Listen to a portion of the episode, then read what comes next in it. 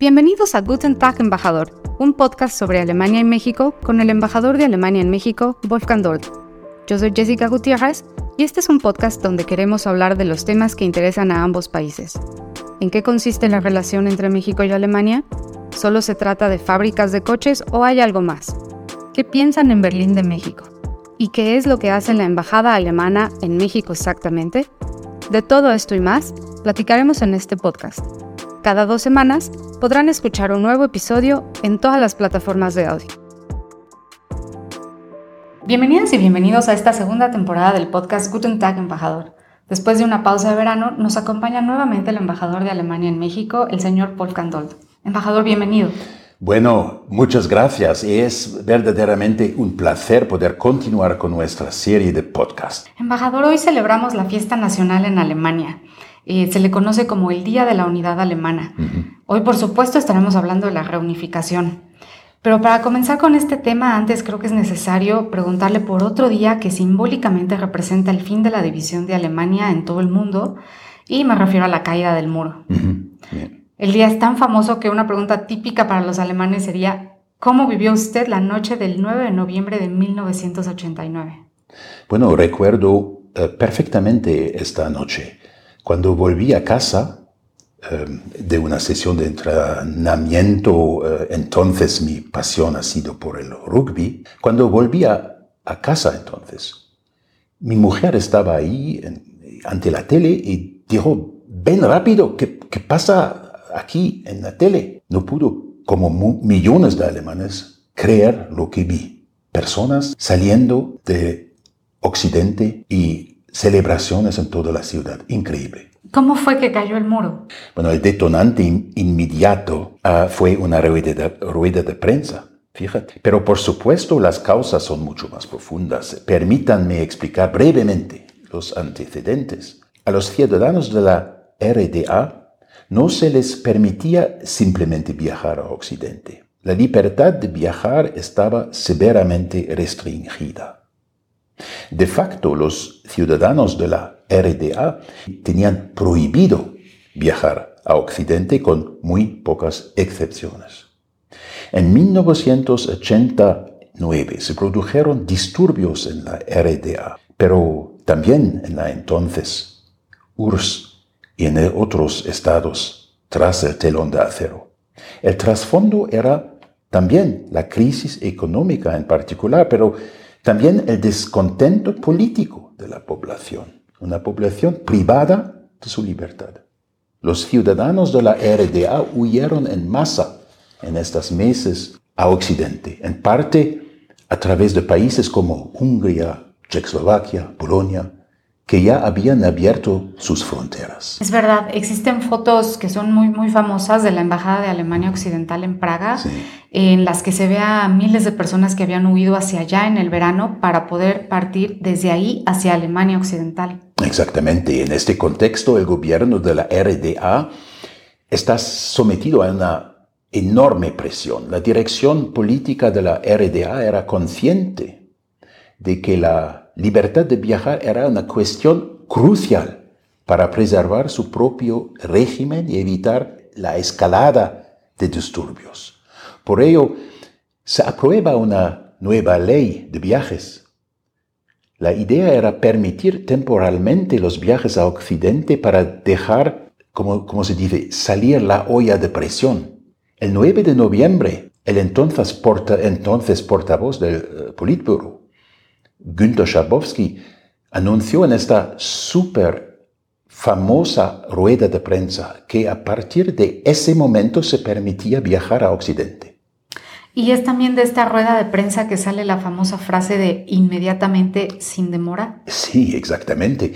Un periodista preguntó cuándo entraría en vigor la nueva norma. Bueno, Schabowski no eh, estaba preparado a esta eh, pregunta y respondió tras algunas dudas, bueno, inmediatamente, sin demora. Sin embargo, en realidad el procedimiento estipulaba que los ciudadanos de la RDA tenían que acudir a las oficinas de pasaportes para que les expidieran un visado. Pero cuando la noticia se difundió a través del telediario de las 8 de la tarde, Miles de personas se dirigieron a la frontera de Berlín esa misma noche. Bueno, la frontera estaba fuertemente vigilada, como siempre. Los propios guardias fronterizas no, no tenían eh, instrucciones, se habían eh, enterado de la apertura de la frontera por los medios de comunicación y estaban, por supuesto, bastante perplejos. Sin embargo, finalmente la frontera se abrió por la noche bajo la presión de la creciente multitud. Embajador, antes de continuar, me gustaría que volvamos un poco atrás. Eh, ¿Por qué se construyó el muro en primer lugar? Mira, tras la Segunda Guerra Mundial, Alemania fue dividida, como se sabe, por las potencias vencedoras, Estados Unidos, Francia, Reino Unido y la Unión Soviética. El conflicto este-oeste se agudiza entonces, la Guerra Fría. En la RDA, la represión política, incluido el espionaje a los ciudadanos por parte de la llamada Stasi, seguridad del Estado, aumentó cada vez más. Además, había escasez eh, económica, los supermercados estaban vacíos, la gente tenía que hacer cola para conseguir comida. Cada vez más alemanes orientales huían a Alemania occidental. Los dirigentes de la RDA querían impedir que más alemanes orientales huyeran a Occidente. Por eso hicieron construir el muro del 13 de agosto de 1961 con el permiso de la Unión Soviética. Bueno, en primer momento se levantaron barreras blindadas de alambre, de púas, pero en los días y meses siguientes se levantó un muro, un verdadero muro de unos dos metros de altura. Sin embargo, antes de eso, el gobierno de la RDA había declarado que no habría muro, ¿cierto? Bueno, eso es una de, las eh, muchas anécdotas que existen en toda esta historia. Está también esta famosa declaración, otra vez en una rueda de prensa. Walter Ulbricht, jefe de, Estado y líder del partido la RDA, había declarado poco antes, en junio de 1961, cito, Nadie tiene la intención de construir un muro. Niemand hat die Absicht, eine Mauer zu bauen. Bueno, eso es uno de los mentirosos más famosos de la historia.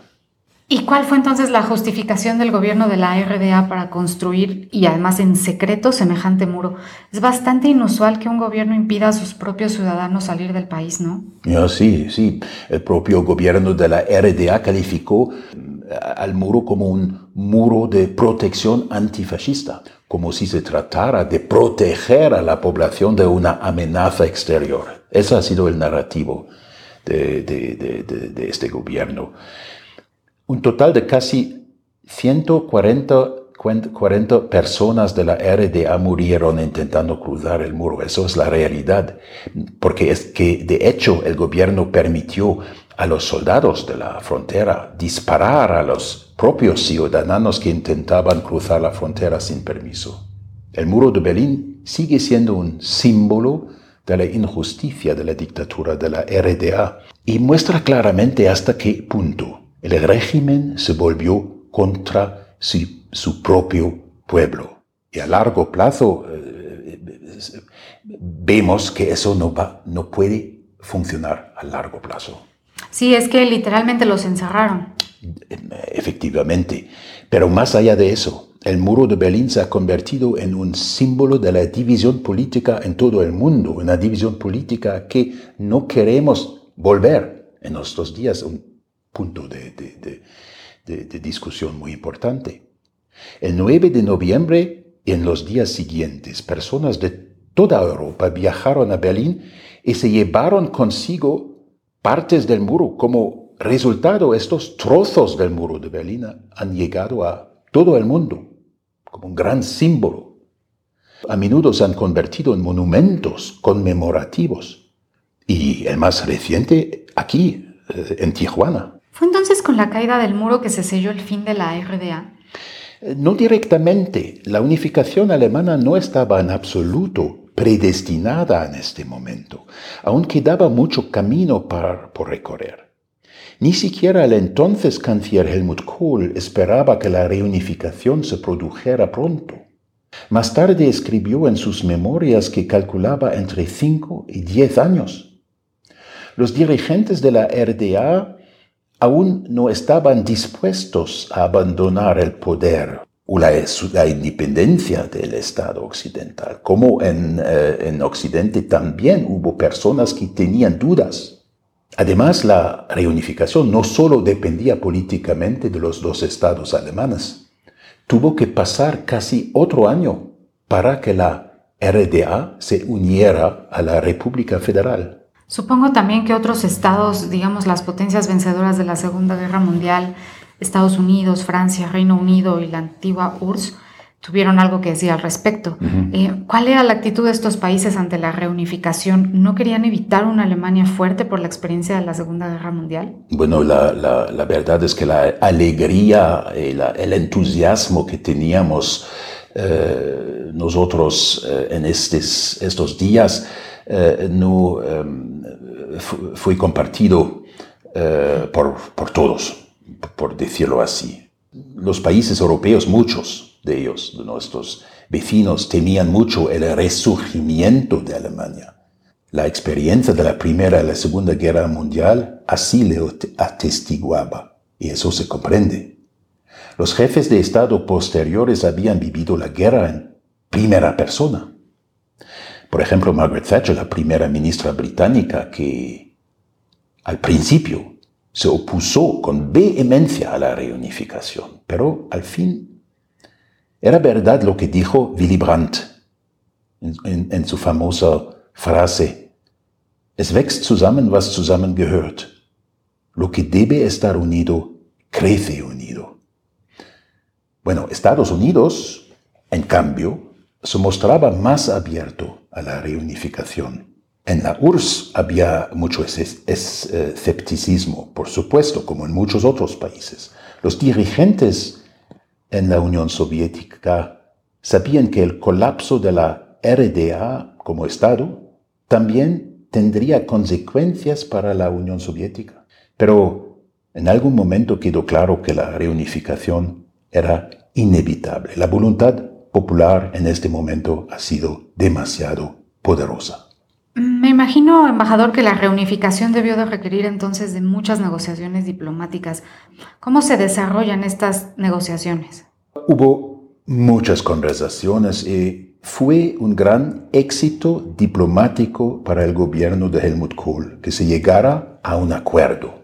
En septiembre de 1990 se firmó un tratado, el llamado Tratado 2.4. Se llama Así porque se concluyó entre los dos estados alemanes y las cuatro potencias vencedoras. El único original del tratado, se ha dicho de paso, se encuentra en, los archivos del Ministerio de Asuntos Exteriores. Dado que el Tratado 2 con 4 es un acuerdo multilateral, no todas las partes contratantes recibieron un original, a diferencia de lo que ocurre con los tratados, bilaterales. En los tratados multilaterales solo una de las partes contratantes suele asumir las funciones de depositario. Bueno, el 25 de mayo de 2011, la UNESCO incluyó el Tratado 2 más 4 en la memoria del mundo, junto con 14 otros documentos eh, de otros archivos sobre la construcción y caída del muro de Berlín. Y hoy en día se puede ver escaneada en línea. Qué interesante, embajador. Los voy a buscar. Eh, ¿Qué significa, según el derecho internacional, que dos países se unan? Bueno, no voy a entrar en eh, demasiados detalles técnicos, pero jurídicamente la reunificación fue una tarea colosal no solo en términos de derecho internacional, sino también de derecho constitucional y estatal. Según el derecho internacional, la reunificación era una adhesión. El Parlamento de la RDA, la Volkskammer, votó a favor de la adhesión en agosto de 1990. La Cámara Popular fijó el 13 de octubre como fecha de adhesión. Bueno, hay que decir también que aparte de este punto de vista jurídica hay también el aspecto muy importante cultural.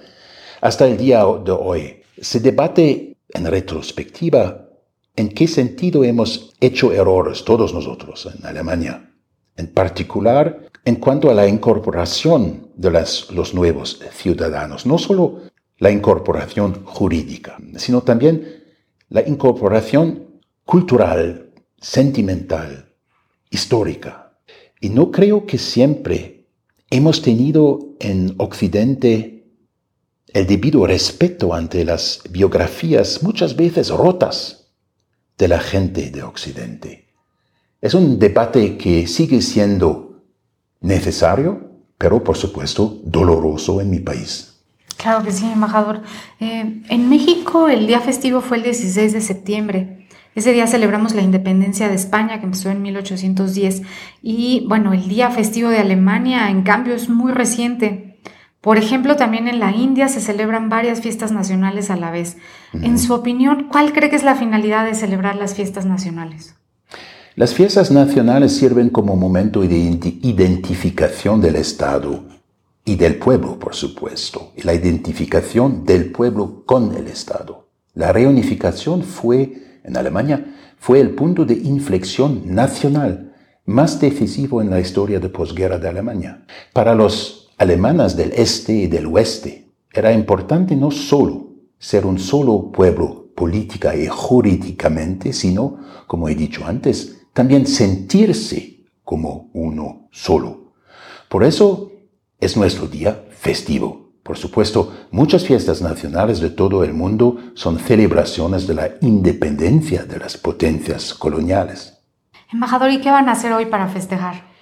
Bueno, para festejar este día siempre hacemos una celebración en la residencia del embajador, pero tendremos también celebraciones en, eh, Puebla, en, León, en Querétaro, para eh, divulgar este mensaje eh, y, subrayar las buenas relaciones que tenemos entre Alemania y, México en, este día tan importante para nosotros. El tema para nuestra celebración aquí en la Ciudad de México será Berlin Biergarten, porque estamos al mismo tiempo celebrando el 30 aniversario de la hermandad entre Ciudad de México y Berlín. Estoy deseando que llegue ya. Embajador, muchas gracias por la entrevista y pues les deseo que tengan una gran celebración. Bueno, vámonos a la fiesta entonces. Vámonos.